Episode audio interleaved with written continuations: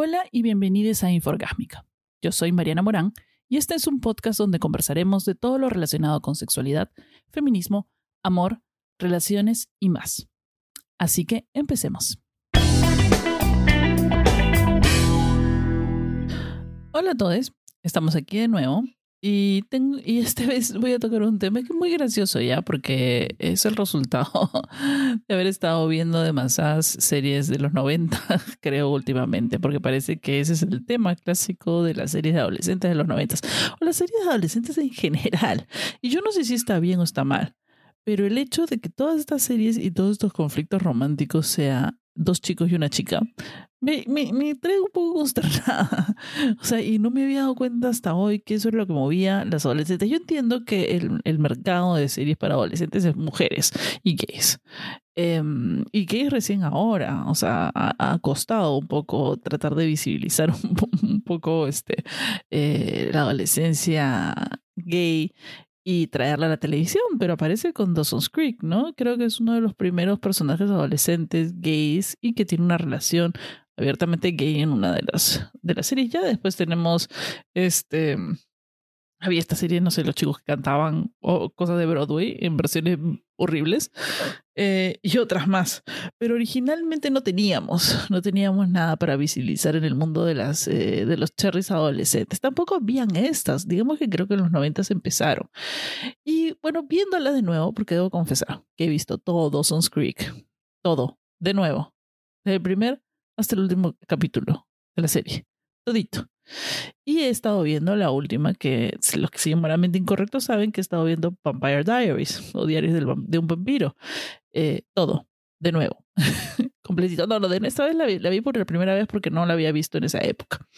Pero también me acuerdo mucho de Buffy la Casa de Vampiros, que creo que también la he visto dos veces voy a confesar, voy a ser bien sincera. Y también, ¿qué otras series? Mira, eh, Gossip Girl. ¿Cuál más podemos traer? Eh, tenemos también eh, True Blood, que eso es un poquito, ya no es de adolescentes, es un poquito para mayorcitos. Este, pero casi todas estas series que he nombrado tienen algo en común. Tienen eh, a una protagonista femenina y a dos hombres heterosexuales que se pelean su amor. Y esta es una, ¿cómo se llama? Esta es una herramienta clásica de las series de televisión. Y que quiero, que, quiero entender por qué. Quiero entender por qué. ¿Qué es lo que se... O sea, yo recuerdo, y no sé si, si, que, si, no sé, el huevo y la gallina, no sé qué empezó primero si mi deseo de que me sucediera eso, o sea, de que dos hombres estuvieran peleándose por mí o tener este romance con dos amigos, con dos hombres, o si eh, primero vino la serie y después por eso es que yo quiero eso. O sea, ustedes recuerdan muy bien, cl clásico, el clásico de clásicos es Dawson's Creek, porque básicamente el motor de toda la serie es esta relación, no es como en las otras, que es un extra, ¿no? Digamos que es un adjetivo al, a la acción escénica, porque tienen que luchar con vampiros o con que se abre el portal al infierno en la mitad de la ciudad o cosas por el estilo, y para colmo tienen, tienen que hacer otras cosas. Eh, en Dawson's Creek tienes a Joy Potter, tiene su vecino y amiguito de toda la vida, desde que chiquititos, Dawson, y tienes al mejor amigo de Dawson, que es eh, Pacey Witter.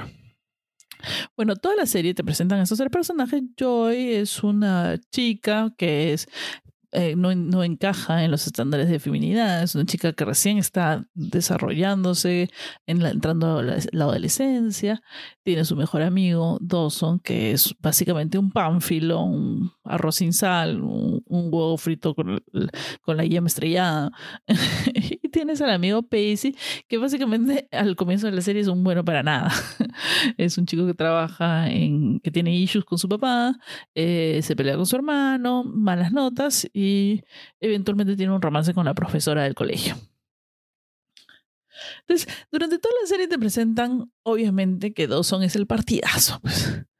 Dawson es el, chico bueno, el buena onda, y, y, y el, y el amigo, y todo eso. Y Joey se muere por él, pero Dawson no se entera nunca. se le pasa por todos lados hasta que la novia que tiene, que, que es linda, hermosa y maravillosa, le, le hace de entender, ¿no? Y él por primera vez en la vida se da cuenta que su amiga es una chica. y es una chica muy bonita. Y para colmo tienen todo en común y un pasado y se da cuenta, oh, ahora sí me doy cuenta. Cuando ya la veo que ya está con otro, me doy cuenta que estoy enamorado. Clásico. En fin. Pero este huevo frito sin sal eh, tiene a este mejor amigo y tiene también un montón de issues. Ese es el problema principal con el personaje de Dawson. Tiene un montón de temas no resueltos en los cuales eh, todo le da miedo. Todo le da miedo, no sabe qué quiere, no sé si cine, no sé, mi mamá, mi pupú, ni eso qué. Y es un llorón. Desde el comienzo de la serie hasta el último episodio, lo único que ha hecho este tóxico de mierda de Dawson es berrinchar toda la serie. Todo es berrinche. Todo es berrinche. Que no haces esto, que lo miras a este, que no sé qué, que tú te ibas a ir para colmo. Lo pepelmas del, de, este, de Joy deja, no va, o sea, eso me parece, yo, quería estrellar el televisor, le ofrecen, ella quiere ser artista plástica en dibujo y le ofrecen un, un taller, hay una beca, un hueco en el grupo de chicos del colegio que se iba a ir a, Francia. Y la idiota, no tiene otro nombre, se queda porque el huevón ya estaba llorando de que ella se iba a ir a Francia. Me pudro con el tóxico de Dawson, me pudro. Me pudro totalmente. Es un desastre. Ya, ya en ese momento dije, no, amiga, otro, déjalo con sus temas y su llorica. Y todo el día llora el chico, no entiendo, todo el día sufre. ¿Ya? Y es un, realmente, si ustedes ven de nuevo, y por favor escríbanme si, está, si estoy en lo correcto, Dawson Leary es un tóxico. Y luego está Pace, que eventualmente, sí, claro, comienza todo como que es un bueno para nada pero es un bueno para nada que necesita un apoyo. Ahora, durante toda la primera etapa, no, amiga, no, ahí no, porque él también tiene su parte tóxica en, en su propia autoestima. Eh, tiene tan baja la autoestima por sus daddy issues y por, por todo el tema familiar y, y, porque mm, el colegio no era para él y su rebeldía, en el cual él se sentía que no era suficiente bueno para ella. Y se lo dice. Y el momento termina obviamente no lo hacen ver tan tóxico, pero sí, es un problema. Ese chico en ese momento no estaba para tener una relación con nadie, se notaba. No, tú no puedes entrar en una relación con alguien que no tiene, no siente, no se siente bien consigo mismo y con respecto a lo que es. Entonces eh, lo entendemos. Obviamente yo soy Team Pacey desde el comienzo porque los otros berrinches del, otro tóxico no. Definitivamente Pacey es la opción menos tóxica de las dos. Y se demuestra a lo largo de la serie con las acciones que, que tiene Pacey, ¿no? obviamente. Pero ahí de nuevo tenemos este triunvirato entre eh, la chica medio inocente, medio naif, eh, y el, el, chico malo, en este caso Pacey, y el amigo bueno, en este caso Dawson. Entonces nos traemos a la siguiente, que cronológicamente hablando, que es Buffy, la casa de vampiros. Ya, en este caso, la serie no, no, ser, no, no está alrededor de este trío que empieza más o menos alrededor de la segunda o tercera temporada, ¿no? La serie es, es, es eh, como enfrenta a Buffy, tiene que lidiar con vivir una vida normal con sus amigos y cazar vampiros. Y para colmo, cazar a un vampiro que es el buenito, que es Ángel es un vampiro que tiene alma, entonces ya no puede, por alguna maldición, etcétera, etcétera, le dieron un alma, entonces ya no es un vampiro malo. Entonces, ¿cómo, tiene, cómo desarrolla su relación con, este, con Ángel, que es el bueno? Pero parece que no estaba muy funcionando mucho esa estrategia, así que eventualmente en unas temporadas los, los escritores introducen a Spike. O sí, Spike. O sí, Spike. Es lo único que puedo decir. Spike es el vampiro más malo, el más maloso de todos, es recontra malo, ¿ya? Em, y, y va, viene a jorobar porque nada, hay que abrir un hueco al infierno en, básicamente ahí en el mismo, en, Sunnydale. hay que, hay que abrir un hueco, tú sabes, lo usual, ¿no? O sea, ir al fiesta de prom y, y cazar vampiros. Es, es clásico de las escuelas norteamericanas.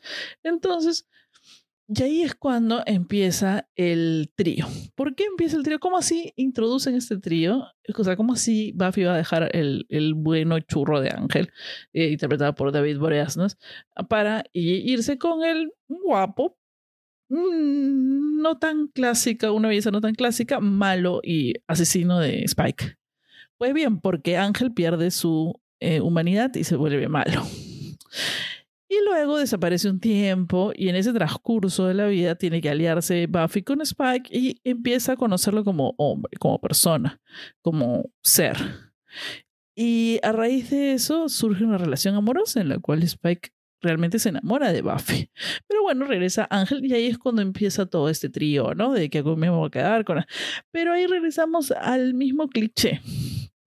El cliché de el hecho en el cual Buffy cambia y ya no es la niña de las primeras temporadas, ya no es la niña inocente, sino es alguien más rudo que conoce la muerte, ha perdido amigos, ha perdido familia y, no es la frágil niñita de la cual Ángel se puede enamorar.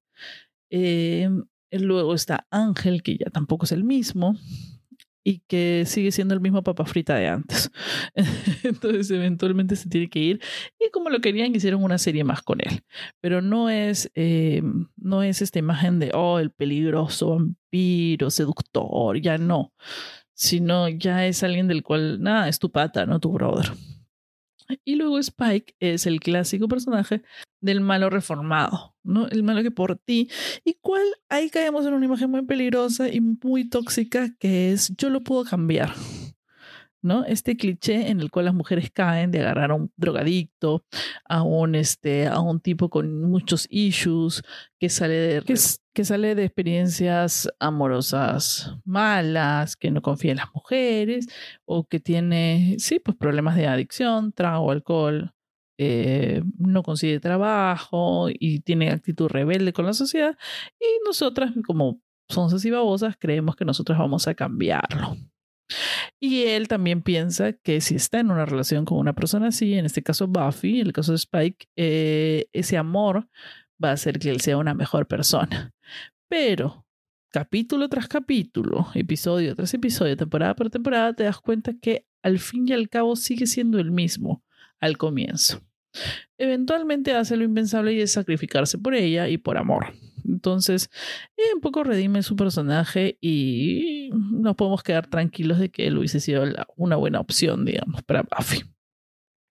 Ahora pasemos a la que estaba viendo actualmente y que acabo de terminar, que es Vampire Diaries. Para los que no han visto Vampire Diaries, son, es una serie que trata la vida de estos dos hermanos que son vampiros, Damon y Stefan Salvatore, em, en el pueblo de Mystic Falls, en Virginia. Y ellos em, se enamoran de la misma chica, Elena, que es una, básicamente la protagonista de 50 sombras Una chica media ñoña, eh, eh, buena, con esperanza, que, y lo que ellos aman de ella es eso, ¿no? Que es linda y maravillosa, y, y la quieren mucho, y, y, que es muy amiguera, y que es linda, hermosa, y su humanidad es preciosa. Entonces tienes a Elena, que es esta también arroz sin sal, eh, y estos dos hermanos, Damon y Stefan, se enamoran de ella porque ella es idéntica, es básicamente algo que ya se enteran a la mitad de la serie, que es un doppelganger de una chica de la cual ellos dos estuvieron enamorados en 1800 y tantos, 150 años antes, eh, que se llama Catherine, que es la misma versión de Selena, pero en versión perra. Entonces, ellos estaban enamorados de esta chica y esa Catherine es la que los convierte a ellos en vampiros eventualmente cuando su padre los asesina. Entonces, Stephanie y Damon viven, bueno, Damon estaba súper enamorado y esos 150 años se puso a buscar el, este, el cadáver, de cómo sacar el cadáver de Catherine, eh, la doppelganger antigua, para resucitarla, sacarla de la prisión en que unas brujas la habían metido. Y Stefan simplemente vio a Elena y se enamoró, y se enamora y se enamoran y viven las primeras temporadas lindos enamorados. Pero se presentan muchos conflictos, porque tú sabes, estos chicos, así como los de Buffy, de Vampire Slayer, eh, es un, tema, ¿no? ¿Cómo hacen? O sea, están, hay que, ese capítulo hay que salvar el, el, al planeta, salvar al mundo, salvar a Mystic Falls, salvar a Sunnydale, lo que sea. O sea, se va a abrir un Ya sabemos que se va a abrir y que el malo está no sé qué, consiguiendo no sé qué cosa, y nosotros tenemos que impedirlo, pero, pero mientras tanto estamos escogiendo el vestido para la prom. O sea, amigo, ¿cómo puede? Es multitasking esto. Es, ¿Cómo puedes vivir así en un pueblo mientras está cayendo todo? Tienes que igual ir a la práctica de cheerleaders. No vayas a... ¿En qué momento estos chicos, no sé, pues pasan sus exámenes? No entiendo mucho.